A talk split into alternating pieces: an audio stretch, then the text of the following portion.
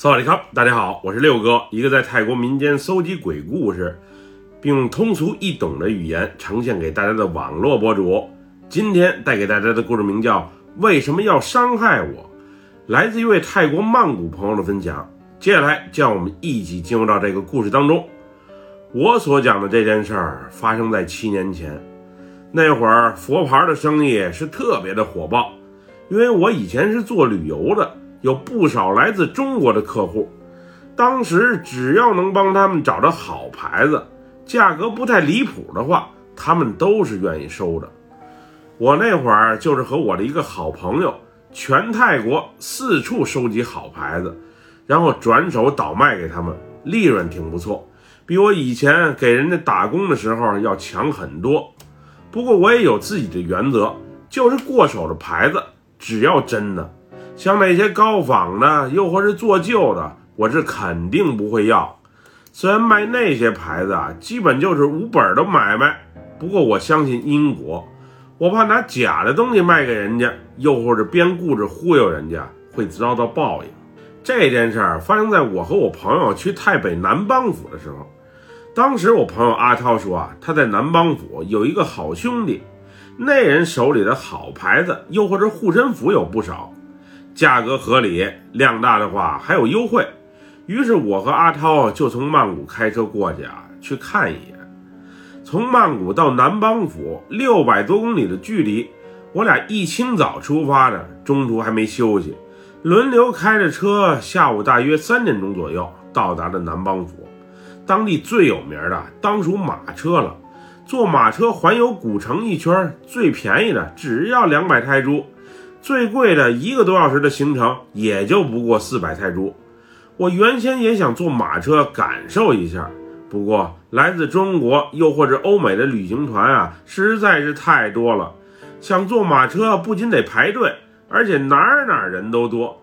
后来我想，反正也得在这里啊住两天，回头再找时间也不迟。除了马车之外，南邦府最有名的当属是这里的美女了。南邦出美女，基本是全泰国众人皆知的秘密。这里的姑娘肤白貌美，性格还好。虽然我之前没接触过这里的妹子，不过许多泰国女明星都是出自这里。阿涛一路上都在向我念叨着要去当地啊找妹子快活一下，听着我耳朵都烦了。他就是这样一个色色的大男孩，每到一个地方都得和当地妹子啊发生点什么。赚的钱不是喝酒了，就是去风流快活了，一点都不知道为家人着想。我当时因为已经有了固定的女友，所以对于这种事儿啊，也就停留在幻想阶段罢了。付诸实践的话，我怕被查到岗，到时不好解释。到达南邦府之后，我们在酒店啊简单休息了一下，就去见他的朋友阿丽了。这个阿丽啊是当地人。靠在当地卖佛牌、卖纪念品为生，人瞅着还不错，就是他那些宝贝看起来远没有他说的那么值钱。我们是在一家咖啡馆见的面，当时阿丽啊还拿了一个手提箱，让我们挑挑货，看看有没有感兴趣的。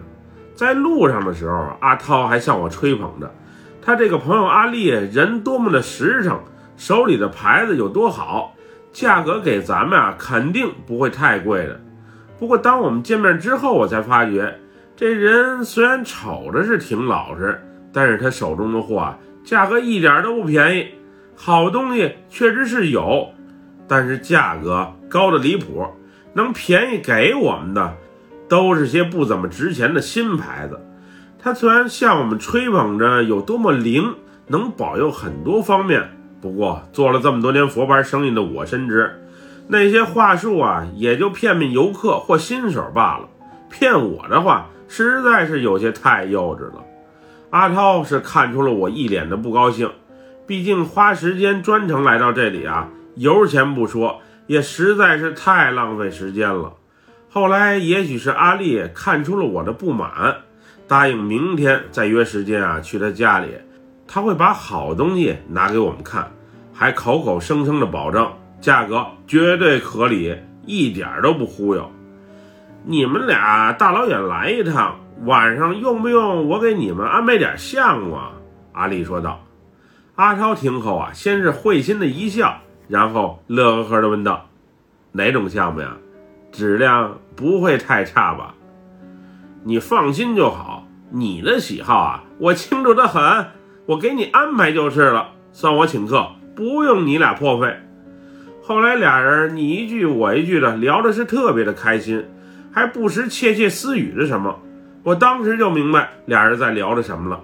于是抢先一步，先主动拒绝了阿丽的好意。这年头啊，免费的东西都是最贵的，让人请客，到时不一定得花多高的代价还回去呢。我是来这里做生意的，可不是来耍的。再说我女友啊，今晚肯定得查我的岗，她对这事儿特别的敏感，我可不想招惹麻烦。力哥，那就说定了，你帮我找个皮肤白的、腿长的妹子。晚上让她去我酒店啊找我就好，我会提前开好房，你可别忽悠我哟。我其实是挺不愿意阿涛今晚就找妹子的，哪怕明天去看完货，交易成功之后再找也不迟。你都吃人家、喝人家、玩人家的了，到时你说这生意怎么做？人家开高价，你也不好意思多砍价啊。我那天啊是挺不高兴的。于是后来晚上吃饭喝酒的时候，我主动把账啊给结了。亲兄弟都明算账，做生意交朋友更是不能含糊。我是不想占人家的便宜，倒是做起事来啊处处的被动。阿超那天是很开心，我们仨在一起吃饭喝酒的时候，他不仅是没少喝，还不时随着歌曲的节奏唱了起来。不过我对阿丽这人心里一直都是挺防范的。主要我总感觉他哪里是怪怪的，不像掩饰起来的那么老实。不过没准是我想多了，也说不定。当时从餐馆回酒店的时候，我们仨都喝了酒了，我还怕会被查酒驾。不过力哥再三向我们保证，南邦这小地方没人查酒驾，即使被查了，给他打电话，他也能找人解决。我喝的不算太多，人还算清醒。于是准备开车，和阿涛回酒店休息。上车之前，阿涛和力哥还特意强调了一下：“力哥，我回去就开好房，你可别忘了给我安排。”“哼，忘不了，忘不了。一会儿人到酒店了，给你电话。你住哪屋啊？我们啊在四零六房间住。一会儿我回去再开间房，便于晚上快活。”阿超刚上车没多久，就吵着要上厕所。我们晚上吃饭的地方离老城区的酒店有些距离，需要走一段乡间小道。于是我找了个稍显宽敞的路边，把车给停了下来。当时我注意到，那路边有一棵大榕树，旁边不仅有个神龛，而且树上还用五颜六色的布条缠绕着。一般在泰国发生过车祸的地方，又或者年头比较长的大树啊，会有人来祭拜。至于拜的是什么，我也不太清楚，无非就是保佑平安之类的。阿超踉踉跄跄的下车之后，就不管不顾的走到了那棵大树下尿了起来。阿超，阿超，你别在那儿尿了，那儿还有神龛呢，你没看见吗？靠，我管他呢，我想在哪儿尿就在哪儿尿。你这人啊，怎么就这么不听话呢？这种地方一般都诡异的很。小心啊！那些小鬼儿，又或是树灵找你麻烦。听完我这番话，已经小完便的阿涛，先是用脚猛踹了几下那棵大榕树，然后拿出腰间上防身的小匕首，在那棵树上猛划了几下，嘴里还骂骂咧咧的说道：“靠！我手里有刀，开过光的，我怕你们来一个我弄一个。”看到这番情景啊！我赶紧上前抱住了阿涛，并把他往车里拽。阿涛，你疯了？没事拿着刀划树干嘛？他又没招你。咱们呀，赶紧回酒店吧。不让你多喝，你就是不听。你这人啊，怎么这么不听话呀？在离开之际，我还特意在车里冲着大树的方向，双手啊行了一下合十礼，并且心中默念道。各位大仙儿、大神、小鬼们啊，刚才真是对不住了。我有我朋友的鲁莽向你们道歉，他是醉了，不是有意而为之的。如果你们要是怪罪的话，可千万别牵扯到我身上，拜托了。你磨叽什么呢？赶紧开车走人，姑娘还等着我呢！快快！阿涛冲我喊道。此后，他在车上睡了过去，并不时还打着呼噜。原以为他今晚是消停了，晚上可能没有精力啊，在做其他的事情了。没想到车一到酒店，人刚下车，他就立马来了精神。先是问前台还有没有空余的房间，然后拿出自己的身份证，又开了一间房。之后对我说道：“你呀，先回屋休息吧，我去一趟边上小卖铺买些东西，再去找你。用不用我开车送你过去？嗯，不用了，不用了，你就别管我了，你自己先回屋吧。有事儿我会给你打电话的。”差不多二十分钟后，阿涛敲开了我屋的房门，并拿了一大兜子的零食进来，还有一些成人用品。力哥说：“一会儿啊，人才能到，咱俩先聊会儿天我给你买了些吃的，还有啤酒，你要不然再陪我喝点儿？我就不喝了，一会儿我女友啊还得给我打视频电话查岗呢。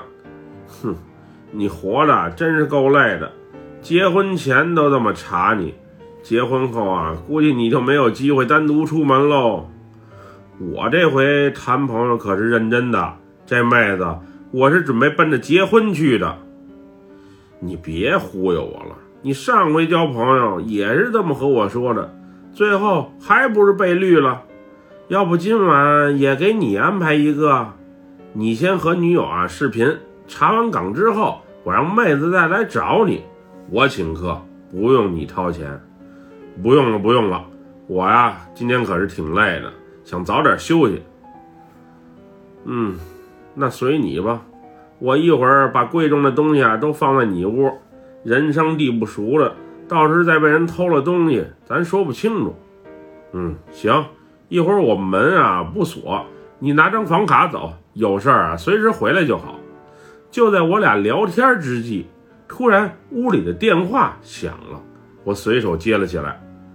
嗯，先生您好，我是前台，有人让我给您留个话儿。说是在停车场等您，呃呃，你你先稍等一下啊，我让我朋友来接电话。阿涛，阿涛，找你的应该是妹子到了。我把电话递到了阿涛的手上，不过他接听完之后什么也没说，就直接啊把电话给挂了。什么情况啊，阿涛？嗯，电话断了，你要我听什么呀？刚才里面说的是啥？啊！前台说妹子到了，在停车场等着你呢。哎呦，那我可得赶紧下去了。我手表和金项链还有钱包，你帮我收好。晚上我还是来你这屋睡，你门可别给我反锁了。放心吧，你自己啊注意安全，动静小点，别到时大晚上再被人给投诉扰民。你话怎么这么多呀？我先下楼了，咱俩回头联系。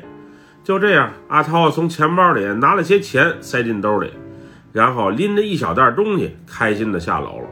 之后，我无聊的看了会儿球赛，直到快十二点的时候，我女友啊才打视频电话给我。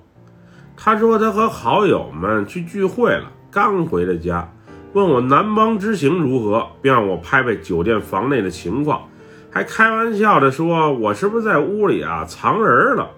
我那会儿不是很开心，心想我等你视频呢，你却自己去开心快活了。